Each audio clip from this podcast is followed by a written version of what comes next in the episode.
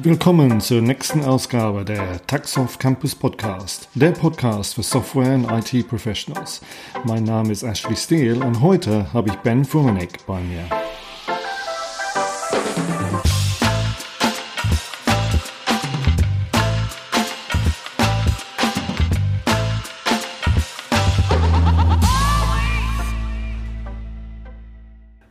Dann schießen wir mal los. Hallo Ben. Hallo Ashley. Hi, und wie geht's dir heute? Ja, hervorragend. Schön, dass ich hier sein darf. Ja, vielen Dank, dass du Zeit für uns genommen hast. Ja, ja, wir wollen in das Thema Web Security einsteigen. Aber vielleicht bevor wir das machen, könntest du ein bisschen so zu deinem Werdegang erzählen, quasi was du so gemacht hast und was du momentan für Schwerpunkte hast? Ja, gerne. Also, äh, ich bin Ben Fuhrmannek, ich bin Informatiker, habe auch studiert und nach dem Studium habe ich mir etwas Zeit genommen, um Software zu entwickeln. Ähm, ja, es ist relativ unbekannte Software und da wurde viel, viel gelernt, viel entwickelt mit den absurdesten Programmiersprachen, wie zum Beispiel mit Erlang. Ähm, mhm. es, hat, es, hat, es hat viel Spaß gemacht. Also es, es wurde jedenfalls nicht langweilig, aber es hat mich immer in Richtung IT-Security gezogen. So bin ich nach ein paar Jahren gewechselt äh, von der Softwareentwicklung in die IT-Security und mhm. da speziell in die Web-Security. Es ist nicht nur Web-Security, sondern es geht auch in Richtung, ähm, sagen wir mal, Hardware, Hardware-Nähe. Ähm, ja, aber es, ja, bisher wurde es nicht langweilig. Das mache ich inzwischen seit elf Jahren, seit 2009, mhm. also im zwölften Jahr. Genau, die die Web Security bleibt und ist spannend, sagen wir so. Das wollte ich gerade sagen. Ich, ich denke, es gibt immer, immer Herausforderungen. Ja, ich sag mal so, Webentwickler, die haben viele Herausforderungen. Responsive Design, Datenschutz und so weiter. Und dann kommt das Thema Sicherheit. Ja, und ich kenne das auch viel aus vielen Projekten, ähm, wo ich daran beteiligt war. Es wurde ein Stück Software entwickelt, alles gut, und man wollte diese Software dann freigeben. Dann wurde es ein, ein, ein Pentest oder ein Sicherheitscheck gemacht. Dann, dann kam eine Liste von Punkten, die verbessert werden sollten oder verbessert äh, äh, sollten.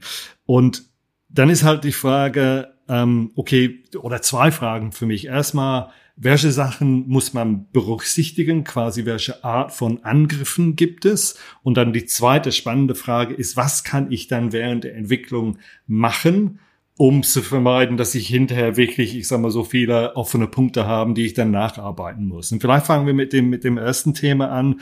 Welche so Angriffstechniken gibt es momentan? Ja, das ist eine sehr gute Frage.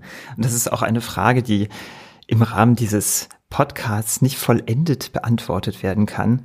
Es gibt das einfach so furchtbar viele Angriffe. Aber ich, ich, kann einfach mal, ich kann einfach mal erzählen, wie, wie das normalerweise so abläuft, wenn jemand mhm. bei uns anruft und sagt, Herr Fuhrmannek, wir haben da ein Problem.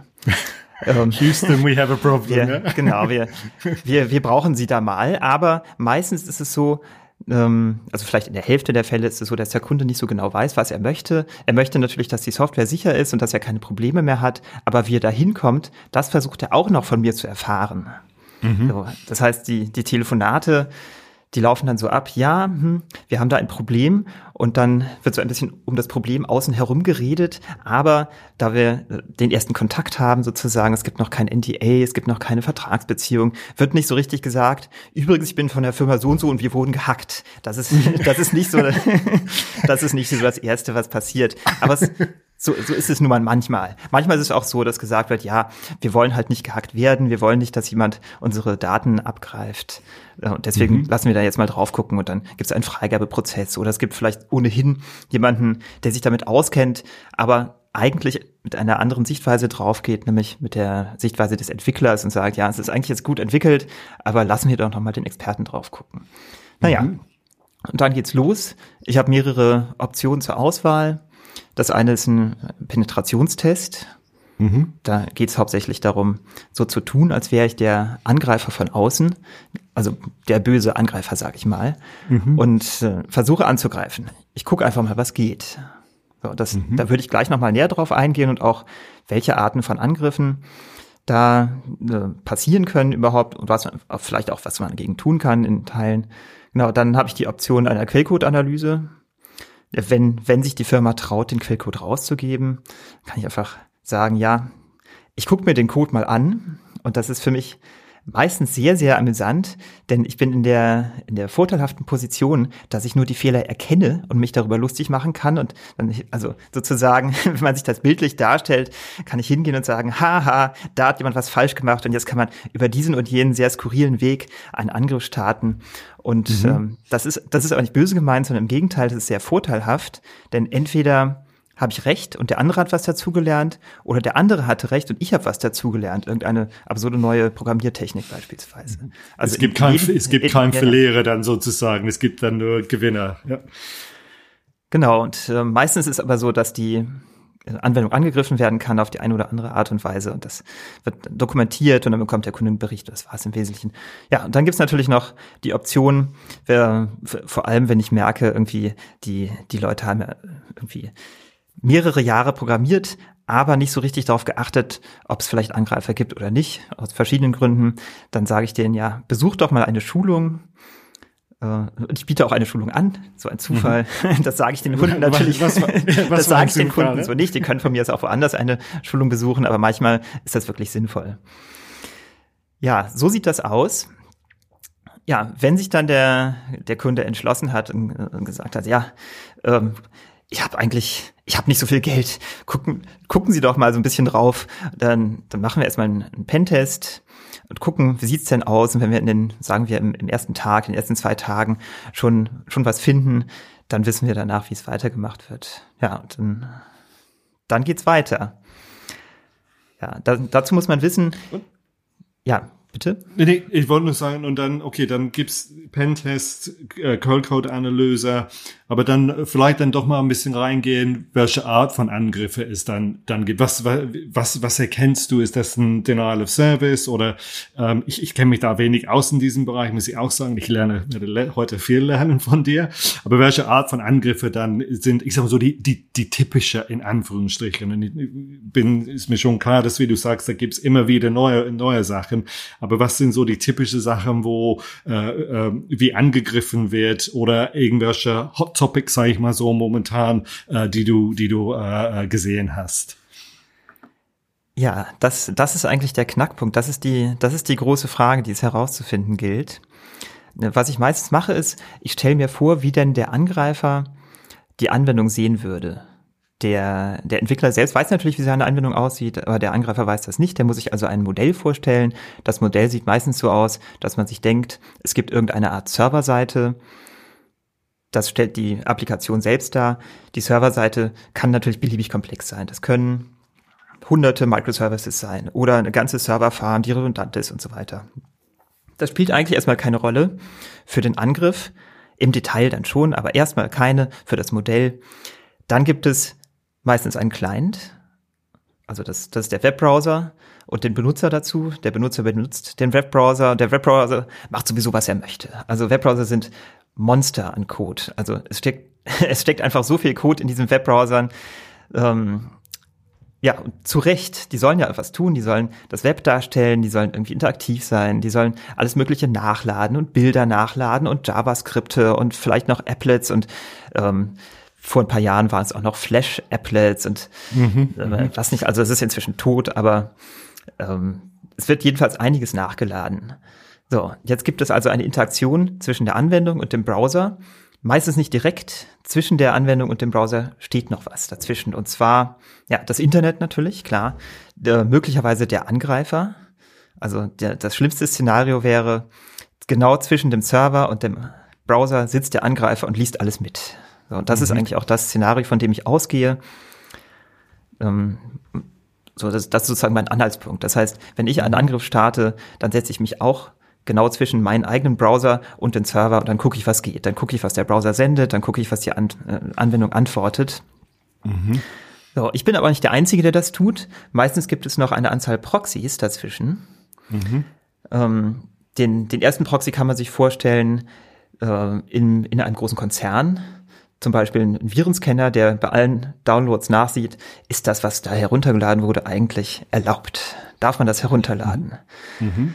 Ja, vielleicht ist es gesperrt, vielleicht ist es ein Virus, vielleicht äh, gibt es irgendwelche anderen Gründe, weshalb man das nicht runterladen darf. Oder vielleicht soll es gecached werden, damit es schneller geht, damit man Bandbreite spart. Das ist so der, der erste Proxy. Vielleicht gibt es auch lokal auf dem, auf dem Desktop-System des Anwenders auch nochmal einen Proxy, vielleicht auch aus Virenscan-Gründen. Dann mhm. auf Serverseite gibt es auch nochmal eine Anzahl Proxys, zum Beispiel um eine gewisse Verteilung äh, zu implementieren, wo man sagt, ja, das geht erstmal zum Proxy und der entscheidet dann, wo geht denn eigentlich die Anfrage hin, zu welchem der vielen Server, die dahinter stehen. So, mhm. das weiß ich natürlich erstmal nicht. Wenn alles richtig konfiguriert ist, finde ich das auch nicht heraus. Das ist für mich dann transparent. Ja, aber das muss man wissen. Also mhm. die, die, das Szenario sieht nun so aus. Wir haben den Webbrowser, dann haben wir eine Anzahl Proxys, einer davon bin ich. Und dann mhm. haben wir die Anwendung selbst. So, die Anwendung selbst, die steht natürlich nicht alleine da, die möchte selbst auch nochmal kommunizieren. Zum einen natürlich zurück zum Browser, aber den Weg haben wir jetzt schon abgehandelt, das geht über den Proxy. In die andere Richtung gibt es unglaublich viele, was passieren kann. Also zum einen, es gibt eine oder mehrere Datenbanken. Vielleicht gibt mhm. es besonders schnelle oder andere artige Datenbanken, sowas wie Memcache oder andere Caching-Mechanismen.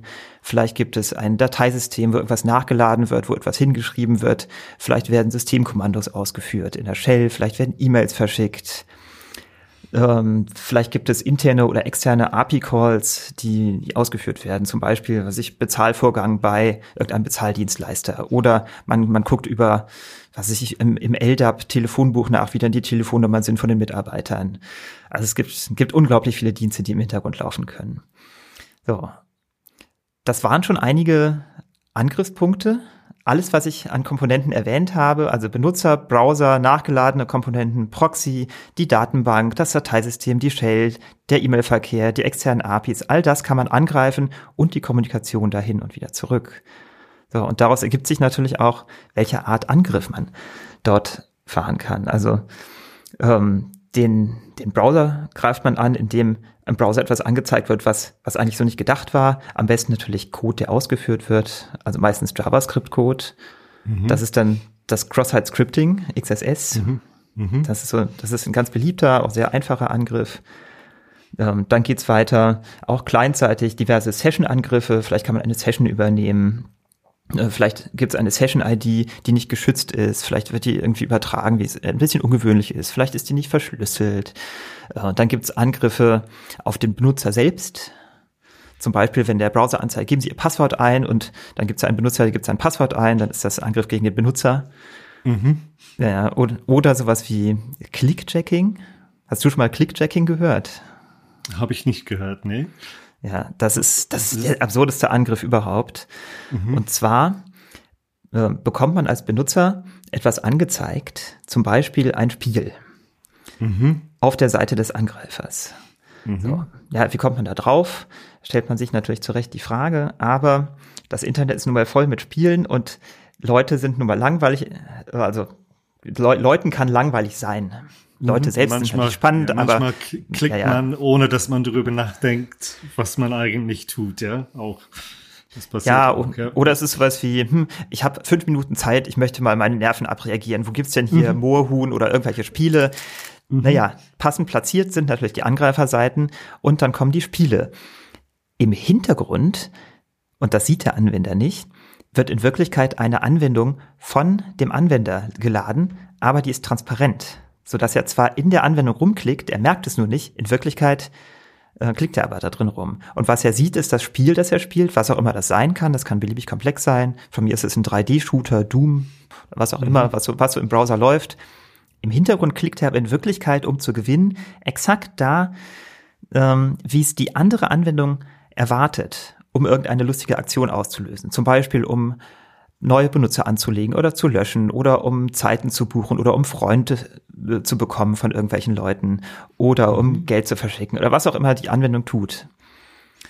So, das sieht der Angreifer nicht und das sieht auch der Benutzer nicht. Aber die Anwendung, die ferngesteuert wird, die sieht es natürlich und das, äh, das passiert, indem ähm, die Anwendung in einem Frame geladen wird und das Frame ist transparent, sodass der Benutzer nicht sieht, was passiert. Mhm. Also es ist ein ganz lustiger Trick, Clickjacking. Mhm. Ja, das wurde als erstes verwendet ähm, als, als es noch Flash gab. Also mhm. manche Leute, die noch, die schon ein bisschen älter sind, kennen das noch, diese Flash-Applets, irgendwie Werbebanner, wie, wie blinken und so weiter. Ja. ich kenne Flash noch, ja. Ja, ja ähm, ich auch. Und da, da gab es so eine Konfigurationswebseite. Ähm, das war eine ganz normale URL, die man aufruft und dann bekam man einen Konfigurator, wo man sagen kann, ähm, für diese Webseite möchte ich die Kamera freigeben und das Mikrofon. Mhm. Das hat der Benutzer natürlich nicht gesehen. Der Benutzer hat in Wirklichkeit ein Spiel gespielt. Tatsächlich wurde aber seine Kamera freigegeben und das Mikrofon und dann ein Video von dem gemacht. Wow. Ja. wow. Das ist, das ist der wow. Trick. So, jetzt gibt's da ganz einfache Maßnahmen, wie man das verhindern kann.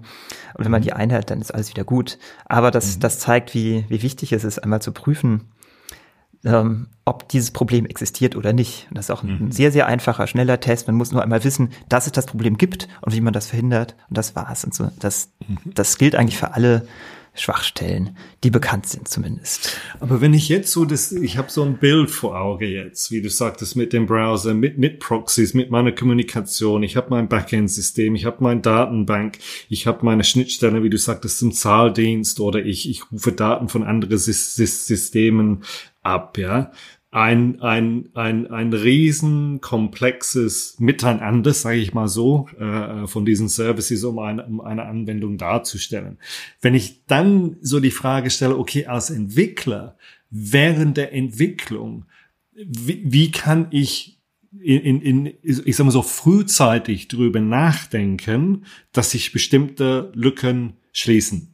Verschlüsselung zum Beispiel als ein einfaches Beispiel. Aber gibt es dann irgendwelche, ich sag mal so, Tipps, Tricks, Guidelines, äh, wo du sagst, okay, äh, während der Entwicklung denk über das, das und das nach. Ich denke, dass das, das und das ist wahrscheinlich hundertmal kann ich das sagen, ja. Aber welche, welche Tipps und Tricks äh, äh, könntest du dann einem Webentwickler geben? Ich sehe, dass du lachst jetzt, du, du, du schmunzelst ein bisschen. Ich denke, die Liste wird lang, aber gibt es ein paar Kernsachen, wo du sagst, da muss man wirklich, äh, ähm, ich sag mal so, drauf konzentrieren, fokussieren während der Entwicklung, so dass dann hinterher während eines Pentests oder einer Quellcode-Analyse, dass diese Lücken nicht äh, vorhanden sind. Tja, also das ist eine sehr gute Frage. Was kann man mal eben tun, damit man sicher entwickelt? Das ist die Frage, die ich verstanden habe. Genau, genau. Ähm, genau, das ist, das ist also keine so furchtbar einfache Frage. Also welche Empfehlung kann man geben, damit man sicher entwickelt? Ja, man muss halt wissen, was man tut. Dafür ist man professioneller Softwareentwickler und dann kann man sicher entwickeln. So, so einfach ist es natürlich nicht. Es, es gibt ein paar Stichworte, die immer wieder fallen. Wenn ich eine Schulung gebe, dann ist das so die Haupt, das Hauptproblem und auch die Hauptlösung für praktisch alle Probleme. Und zwar ist das die Eingabevalidierung und die Ausgabebehandlung. Mhm. Ja, es ist immer dasselbe. Eingabevalidierung, Ausgabebehandlung. So, Eingabevalidierung bedeutet, wenn der Benutzer etwas eingibt, dann darf das nicht ungeprüft verarbeitet werden sondern man muss als Entwickler wissen, was darf der denn überhaupt eingeben, wie lang dürfen die Daten sein, welchen Datentyp haben die Daten, kann man das einschränken, braucht er muss er überhaupt diese Daten angeben, nicht nur aus Datenschutzgründen, sondern ähm, ist es überhaupt nötig, die zu verarbeiten? Mhm. So, wenn man die weglassen kann, dann lässt man die weg. Wenn man die einschränken kann, dann schränkt man die ein. Wenn er nur bestimmte Zeichen eingeben darf, dann filtert man eben serverseitig, damit nur die Zeichen eingegeben werden dürfen. Mhm. Aber ich sag mal so, die, nur für, für mein Verständnis, das ist, ich sag mal so, eine Art von Eingabe, wenn ich dann wirklich, ich sag mal so, eine Eingabemaske habe und ich als Benutzer dann was eingeben muss. Was ist aber dann, wie gesagt, von, vom, vom Backend, sage ich mal so, ich rufe dann ein externes System auf. Das heißt, ich habe keinen Benutzer, der was eingibt, aber ich bekomme eine Antwort auf meine Anfrage über eine, eine, eine API. Ist das dann oder gilt es dann genauso dann für diese Eingabevalidierung, wenn es von einem anderen System oder einem anderen äh, Microservice dann, die, äh, wo, wo die Daten herkommen? Ja, also ja, das, das ist natürlich auch eine gute Frage. Nicht nur der Benutzer kann Angriffe starten, auch auch Tools können Angriffe starten auf APIs. Das ist sogar, sogar der Normalfall. Also ich selbst beschäftige mich nicht mehr mit langweiligen, automatisierbaren Angriffen. Da drücke ich einfach auf das Tool und sage Start. Und dann, mhm. ja, dann, dann kommt raus, ja, ist verwundbar oder ist nicht verwundbar. Ähm, selbst beschäftige ich mich hauptsächlich nur mit den spannenden Angriffen wie logische Fehler beispielsweise. Ja, mhm. aber äh, um auf die Frage zurückzukommen, äh, es spielt keine Rolle, ob, ob es eigentlich gedacht war, dass der Benutzer die Daten eingibt oder ob es gedacht war, dass ein Tool die Daten eingibt bei einer API-Schnittstelle. Das ist für den Angriff dasselbe. Mhm. Du bei, quasi bei jede, jede externe Schnittstelle, egal wie diese Schnittstelle dann bedient oder mit Daten gefüttert wird, äh, muss dann diese Eingabevalidierung dann oder es muss eine Eingabevalidierung dann geben, ja, wenn ich das so richtig verstanden habe. Das ist ja, das ist eine gute Zusammenfassung.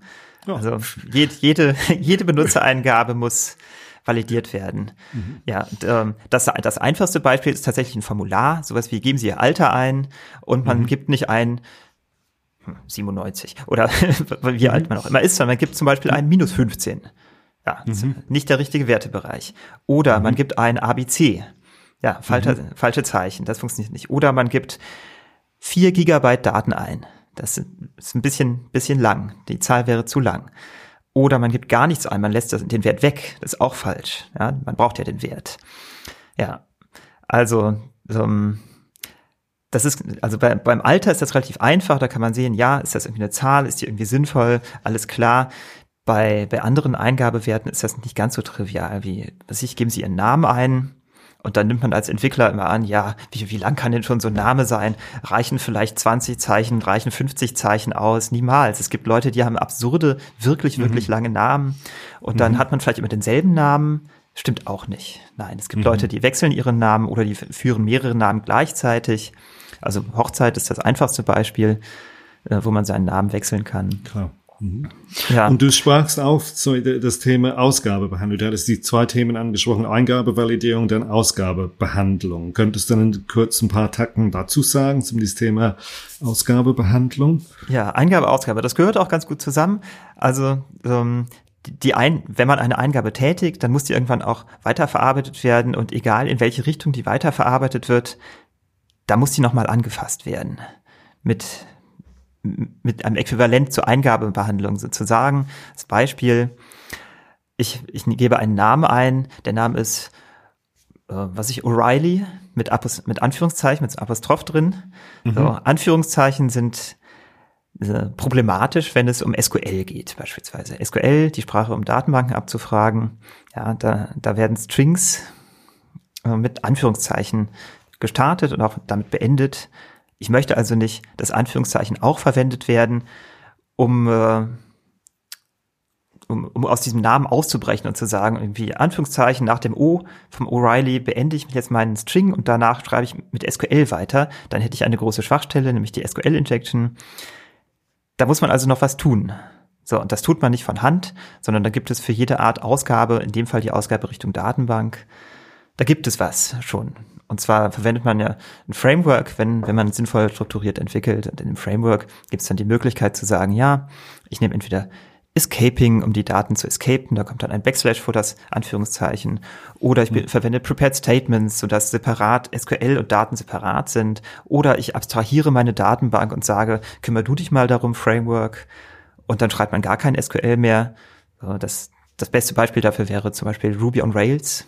So, das mhm. waren die Protagonisten, die haben einfach gesagt, ja, wir machen hier Magie, der Entwickler muss sich gar nicht mehr drum kümmern, das passiert irgendwie im Hintergrund, dann ist schon alles gut. So, aber inzwischen können das eigentlich alle modernen Frameworks, so eine Art Abstraktion, wo man sagt, ich speichere das dann mal irgendwie, aber kümmere dich nicht weiter drum. Gibt es denn, ich glaube, ich weiß, wie du diese Frage beantworten willst, aber gibt es dann Bereiche, wo, ich sag mal so, spezielle oder besondere starke Schutzmechanismen gebraucht werden. Ich sehe, du lachst wieder. Ja, also ja, oder ja, das sind immer gute Fragen. Also ja, weil das ist in, wie gesagt, ich habe ich hab diese diese dieses Bild und das das ist ein wahnsinns komplexes, ich sag mal so Zusammenstellung von wie gesagt Services Schnittstellen. Dann frage ich mich, okay, erstens kann ich alles abdecken? Und zweitens, wenn ich nicht alles abdecken kann, gibt es dann Bereiche, wo ich wirklich sage, wo, wo ich wirklich mich darauf konzentrieren muss als Entwickler. Um, ich sag mal so, um eine Priorisierung in Anführungsstrichen dann zu, zu, zu finden, ja. ja, ja, also die, die Frage nach der Priorisierung ist, ist immer eine gute Frage. Also wenn, wenn ich eine Anwendung untersucht habe, dann bewerte ich die Schwachstellen nach Kriterien. Und äh, besonders kritisch bewertete Schwachstellen sollte man natürlich zuerst beheben und weniger kritische, naja, die kann man später beheben. Im Endeffekt ist es natürlich besonders schön, besonders sicher für die Anwendung, wenn alle Probleme behoben sind. Also alle sicherheitstechnischen Probleme. So, ob die Anwendung tatsächlich noch Probleme hat und deswegen nicht funktioniert, das interessiert mich meistens nicht. Das ist die Aufgabe des Entwicklers. Mich interessiert es nur, ob die Anwendung mehr kann als das, was sie eigentlich soll, damit sie nicht angegriffen werden kann. Gibt es dann irgendwelche Anekdoten, die du erzählen möchtest, beziehungsweise erzählen darfst, auch, weil klar, es ist sicherlich ein, ein sehr sensiblen Bereich, ähm, in deiner oder aus deiner Menge Erfahrung, die du gesammelt hast, wo entweder wo du einmal den Kopf geschüttelt hattest oder wo du sagst, wow, das war richtig knifflig, was da los war. Gibt es irgendwelche Sachen, die du, ich sag mal so, aus dem Nähkästchen sozusagen äh, erzählen kannst oder möchtest? Ja, auch eine, ja, gibt es, was ich erzählen kann. Also normalerweise, wenn ich eine Schulung gebe, dauert die drei Tage und zweieinhalb äh, Tage davon sind Anekdoten. Mhm. Also ganz so ist es natürlich mhm. nicht, aber ja. praktisch zu, zu, jeder Schwachstelle kann man irgendwas erzählen und es mhm. wird nicht langweilig. Also mhm. ich kann, um, um darauf hinzuarbeiten, kann ich einfach noch ein paar Schwachstellen erklären und im Rahmen der Schwachstellen dann sagen, ja, das und das ist typisch für diese Schwachstelle und das ist sozusagen die Anekdote, auch wenn sie manchmal nur sehr kurz ist. Mhm. Ähm, genau, also wenn, wenn ich so einen Pentest starte, dann, dann starte ich meistens mit, mit einer Infrastrukturanalyse, wo ich einfach mal gucke, was, was hat denn die Firma so im, im DNS, welche Namen gibt es denn, welche Namen gibt es denn für die Firma, für den Domain, welche, dann mache ich ein paar Port-Scans und gucke mal, was ist denn da so offen. Ja, und ähm, das, das Schlimmste, was an der Stelle schon passieren kann, ist, wo ich eigentlich einen Angriff noch gar nicht gestartet habe, ist, dass da was gefunden wird, wo man sagt, Moment, es gibt zwar www.firmenname, aber es gibt auch www.test.firmenname und dann probiert man natürlich aus, irgendwie Test, Test, Admin, Admin, so Standardpasswörter, mhm. irgendwie, was, was könnte denn da gehen? Oder Name der Firma 123. Wenn jetzt ein Zuhörer lacht, dann sollte er mal das Passwort ändern. Also das. Also ich, ich, muss mein Passwort nicht ändern. Meins ist 1, 2, 3, 4. ja, also es ist verblüffend häufig und die, die Passwörter sind ja. teilweise tatsächlich so, so einfach. Es ist ja nur ein Testsystem. Da muss es nicht sicher sein, aber die Testsysteme sind unglaublich spannend für mich. Also wenn ich da reinkomme, dann bin ich schon mal in deren Netz, dann kenne ich schon mal die Anwendung, dann kenne ich die URLs der Anwendung, die ich eigentlich angreife, dann kenne ich vielleicht die anderen Anwendungen oder die Art, wie die Entwickler der Firma entwickeln, wie das ungefähr funktioniert, welche Probleme die da haben. Vielleicht haben die dieselben Probleme auch in der anderen Anwendung. Vielleicht ist das ein System, wo ich noch mehr Informationen rausziehen kann, weil das zum Beispiel ein Bug-Tracker ist. Mhm. Ja, das, das kommt vor. Wow, so. wow. Das heißt, man darf nicht nur das Thema, ich sag mal so, wie stelle ich fest, äh, wie stelle ich sicher, dass mein Produktionssystem sicher ist, sondern immer so, Development Environment, Testumfeld oder Pre-Production Systeme. Ähm, ja, und auch dieser Hinweis, was du sagst, vielleicht kommst du dann in einen Bug-Tracker, dann siehst du die Bugs und dann daraus schließen kannst, okay, wenn dieses Bug noch vorhanden ist, dann kann ich dann über diesen Weg im, im System reinkommen. Das ist, ja, wow, wow. Naja, also ja. da der, der Angriff wird erstmal vorbereitet, so, so mhm. wie es ein echter Angreifer auch machen würde. Mhm. Der, der Angegriffene bekommt noch gar nichts davon mit unter Umständen. Also normalerweise mhm. betreibt man seinen DNS-Server nicht selbst, sondern man verwendet irgendeinen Dienstleister dafür. Der Dienstleister ist es gewohnt, dass da gescannt wird. Der hat einfach gute Nameserver. Das, äh, das interessiert den nicht. Da kann man ruhig scannen. Mhm. Das ist, das ist noch kein echter Angriff. Der bekommt das nicht mit und der, der Angegriffene bekommt das auch nicht mit. Portscans bekäme man theoretisch schon mit. Ähm, die, die sind aber so geläufig, dass es eigentlich keine, also das, da, da gehen keine Alarmglocken an in dem Sinn. So, es ist eigentlich ganz normal, sobald man irgendwas im Internet hat, wird gescannt. Nicht nur von mir. Ich habe den großen Vorteil, dass ich es noch darf. Ich habe einen Vertrag. Wenn ein Kunde zu mir kommt und sagt, hier, äh, machen Sie das doch mal und ich mache das, dann kommt nicht die Polizei vorbei, sondern ich habe den Vertrag, ich darf das. Das ja, ist äh, Luxus, Luxus von meiner Seite sozusagen. Genau. Also ich habe denselben Spaß wie die Hacker, nur dass ich es darf. du landest nicht im Knast sozusagen. Ich meine, das in, in, den, in den letzten, ich sag mal so 25 Minuten, als wir da gesprochen haben, ich, ich, ich, ich sehe dieses, nochmal dieses wirklich komplexes äh, ähm, Bild äh, viele Möglichkeiten, wo ein Hacker mal angreifen kann oder jemand von extern äh, äh, angreifen kann. Und ich glaube, wir könnten noch zwei Stunden miteinander äh, und, und, uns unterhalten über, die, über dieses Thema. Ja? Und ich denke, du machst auch ähm, oder du wirst demnächst auch ähm, im Rahmen vom Textsoft Campus ähm, auch so quasi Seminare oder Blended Learning machen, wo äh, du dann auch noch mehr ins mehr Detail reingehen kannst und um, um die Leute mehr äh, zu erzählen, ähm, ähm, ja, was die zu berücksichtigen haben, auch, ich sag mal so, dieses ganze Thema zu, zu vertiefen, ja. Und ich denke, für, für die Leute, die jetzt in der Webentwicklung da einsteigen, das ist äh, auf jeden Fall ein sehr, sehr, sehr äh, guten Anhaltspunkt, beziehungsweise zu empfehlen, ja.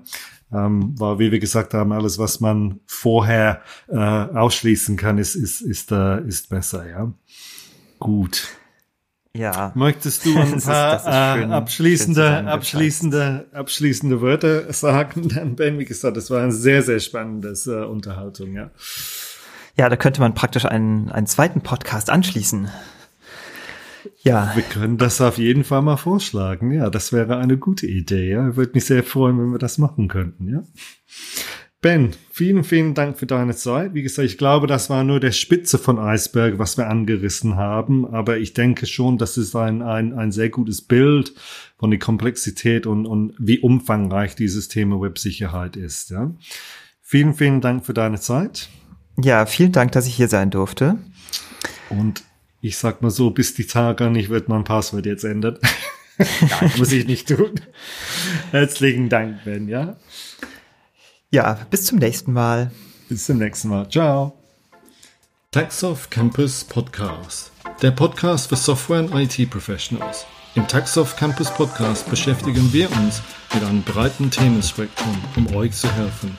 Praxisfragen zu Technologie, aber genauso Fragen zur Umsetzung, Prozessen oder Projektorganisation.